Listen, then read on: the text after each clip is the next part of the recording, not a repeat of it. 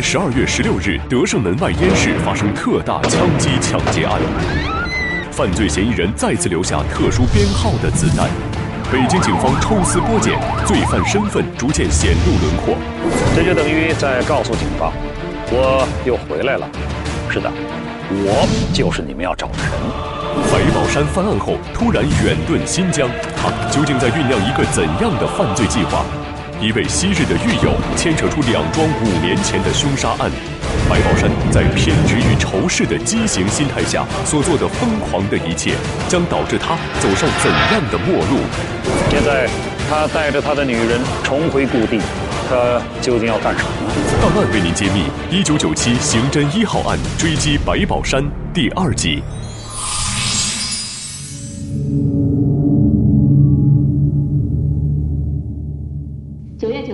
零时十分，市局刑侦处涉外饭店管理处将上此车的陆宪洲击伤擒获。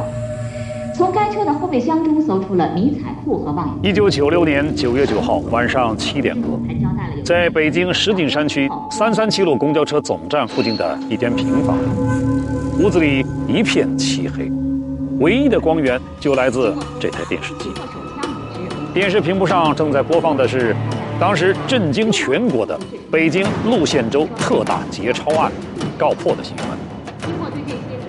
当时离电视机不到三米远的地方，就在刚才我坐的地方，坐着一个四十岁左右的中年男子。他当时正在默默地看着这条新闻。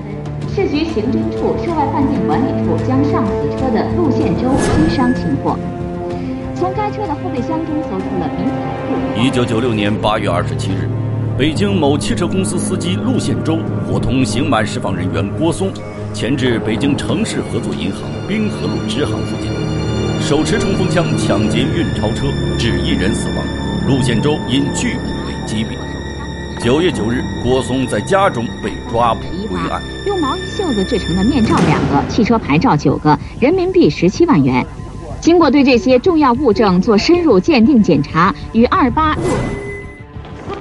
一九九六年九月的这一天，距离白宝山带着谢宗芬在徐水取回他抢到的八一式自动步枪，过去了才半个月时间。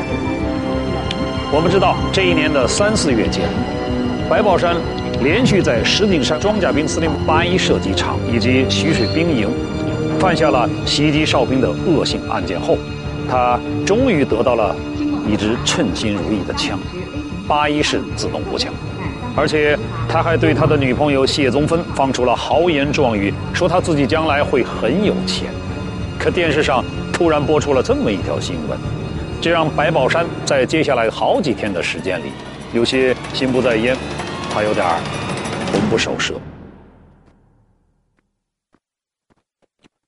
在徐水兵营哨兵身上的八一式自动步枪被抢之后，警方就一直担心杀害哨兵、抢劫枪支。这仅仅是歹徒的准备工作，接下来发生的事情才是歹徒的真正目的。而事实上，白宝山之前心里确实有一个非常大的计划，那就是抢银行。不过，当他看到陆宪洲在有冲锋枪的情况下依然被警方抓捕归案，而他自己手上的只是一支自动步枪。他放弃了打劫银行的计划，那么不抢银行，又抢什么呢？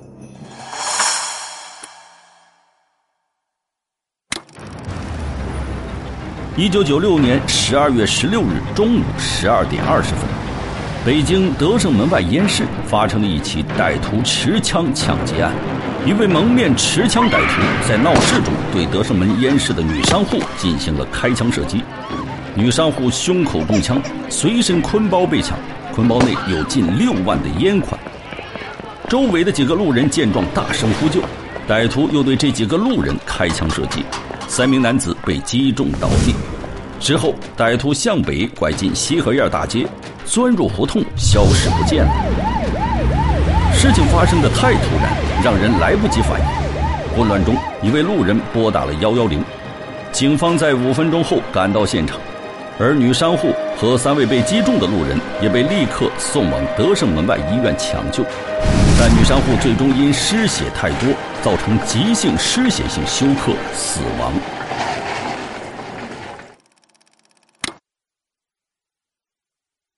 我们这里有一张这个女商户中弹后拍摄的 X 光片，来看一下。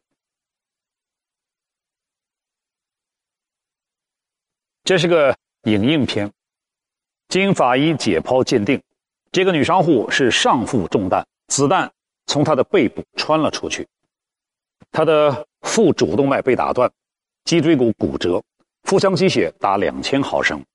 我们可以看到，子弹正是从脊椎上穿过去的。抢劫案发生后，闻讯赶来的警方迅速封锁了现场，寻找歹徒，但问题是。这个持枪歹徒从开枪到逃跑只用了一分钟时间，之后就消失的无影无踪。不过，警方在现场也找到了几个弹壳，弹壳底部的编号同样是七五八一，这和几个月前发生的系列袭击哨兵案的凶犯使用的是同一批子弹。这就等于在告诉警方，我又回来了。是的，我就是你们要找的人。说到这里，可能有人会问了：歹徒闹事持枪行凶，难道就没有目击者吗？当然有，可是，在短短一分钟的时间里面，他们记住的只是这样一个形象。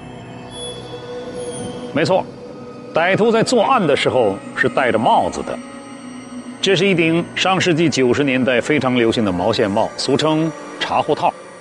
这种帽子非常保暖。遇到大风天还可以把帽子的下沿翻下来，把整个脸蛋裹起来，只露出一对眼睛。不过，虽然看不清歹徒的长相，但他的身高却很明显。据目击者描述，这个人身高大约在一米八左右，而且他手里拿的那支枪，正好就像是一支八一式自动步枪。从现在掌握的所有线索来看。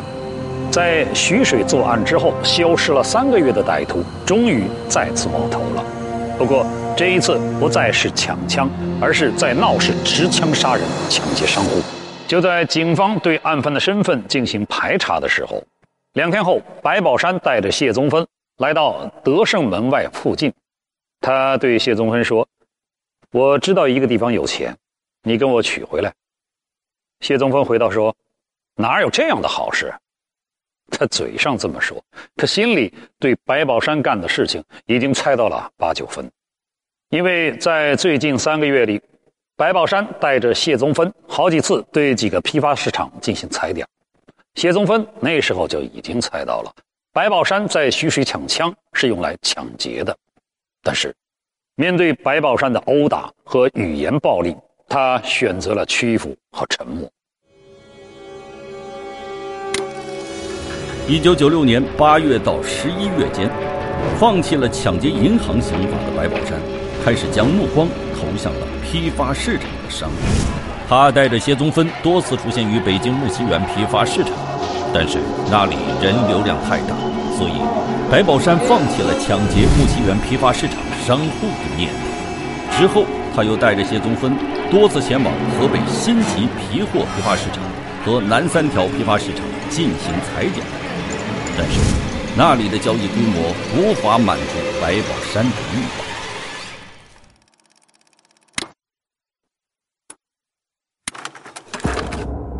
所以，当白宝山突然告诉谢宗芬有钱了，他马上就明白白宝山得手了。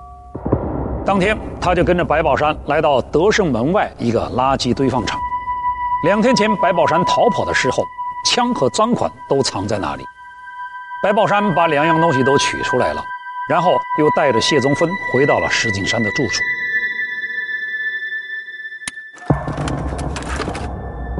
一锁上门，谢宗芬迫不及待地问：“拿到多少？”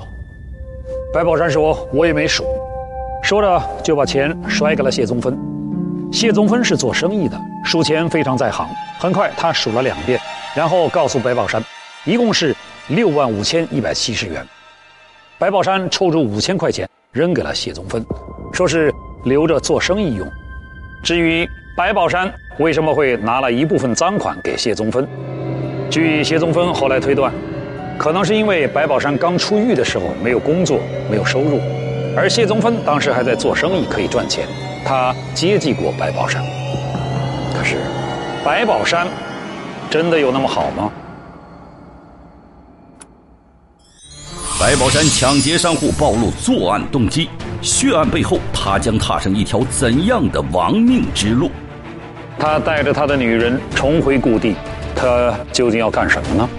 警方根据子弹线索撒开天罗地网，能否追踪到白宝山罪恶的脚步？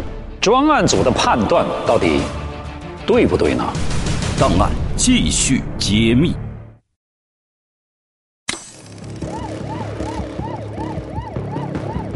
发生在德胜门外烟店的特大枪击案，给警方再一次提出了一道难题。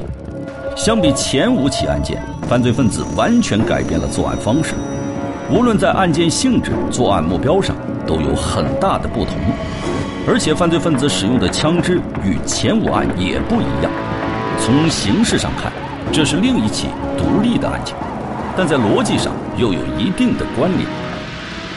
经过北京市公安局痕迹专家对案发现场提取的子弹鉴定，最终确认，犯罪嫌疑人使用的枪种为八一式自动步枪，这和徐水兵营被抢的枪支一致，这就为几起案件的串并提供了坚实的基础，也让警方对这一系列案件有了一个清晰的判断：犯罪分子抢枪的最终目标是为了抢钱。这一结论使警方在对犯罪嫌疑人的身份、职业、生活层次及其他特征的刻画上得到了进一步的修正。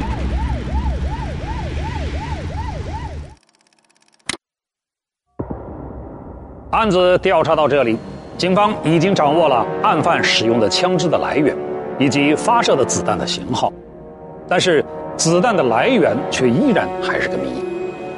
有一种可能是。案犯在抢枪之前就已经有了充足的子弹，或者有了获取子弹的渠道。从几起案件现场提取到的弹壳、弹头上看，案犯使用的子弹编号相同，都是七五八一。这说明他获取子弹的途径比较单一。那么，调查子弹的来源，应该是发现犯罪分子的重要途径。为此。专案组查访了兵器库，一批一批地查找这批子弹的生产日期和配备区域，结果发现，这批子弹生产于七十年代中期，是河南某兵工厂制造的，主要配备给南京军区和兰州军区。不过，南京军区所配备的这批子弹并没有下发到部队，而兰州军区呢却下发到了部队。那么，他们把子弹都分发到哪儿去了呢？就是这一带，新疆的阿克苏、吐鲁番、石河子、奎腾地区。于是，专案组立即就派人去新疆了解子弹的管理使用情况。但是，到了那儿才发现，由于子弹的数量太大，分布的地区也太广，而且下发的时间也太久了，很难进一步划定核查的范围。线索虽然又一次断了。但是，北京市公安局的侦查和布控工作始终没有松懈。专案组成员凭着子弹这条线索，首次把侦查方向引向了新疆，并且他们判断，罪犯在首次得手之后，肯定会再次作案。只不过，现在案犯手里有了一笔可观的经费，足以支撑他在更大范围内隐藏。也就是说，他的犯罪目标很可能扩大到全国范围。因此，专案组向全国范围内发出了协查通报。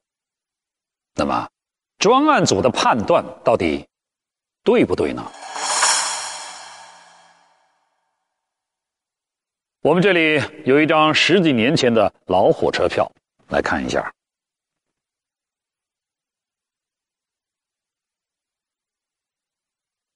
就是它，北京西开往乌鲁木齐。时间是一九九七年二月十二号上午十点零八分开，这是一张卧铺票。那一天，白宝山和谢宗芬就拿着这样的车票，在北京登上了火车，去了新疆。新疆可是白宝山蹲了十三年大狱的地方。二十五岁到三十八岁，对一个男人来说，可能是一生最重要的时光。他就是在这里度过的。现在，他带着他的女人重回故地，他究竟要干什么呢？我们来看一段谢宗芬被捕之后，警方记录的口供。看了之后，也许就能够猜得到，白宝山带谢宗芬去新疆到底是要干什么了。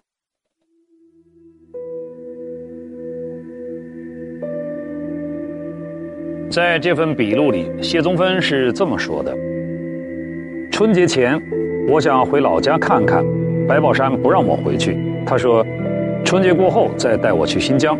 我不愿意，他就打我。第一次打得我七天起不来床，第二次打得我五天起不来床。我没办法，只好同意了。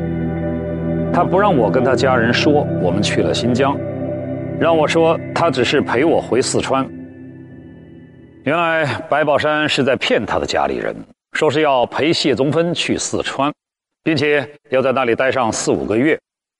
不难想象，白宝山这次去新疆是要实施他的一个大计划。十五年前，火车站的安检手段远远不像现在这么先进。白宝山把八一式自动步枪和子弹藏在衣服里面，外边。裹上了羽绒服，就很容易的混进了车站。经过七十二小时的旅程，白宝山和谢宗芬就到达了目的地乌鲁木齐。出了火车站，白宝山直接就去了一四机兵团，去找谁呢？找他过去在监狱里的一个好朋友吴子明。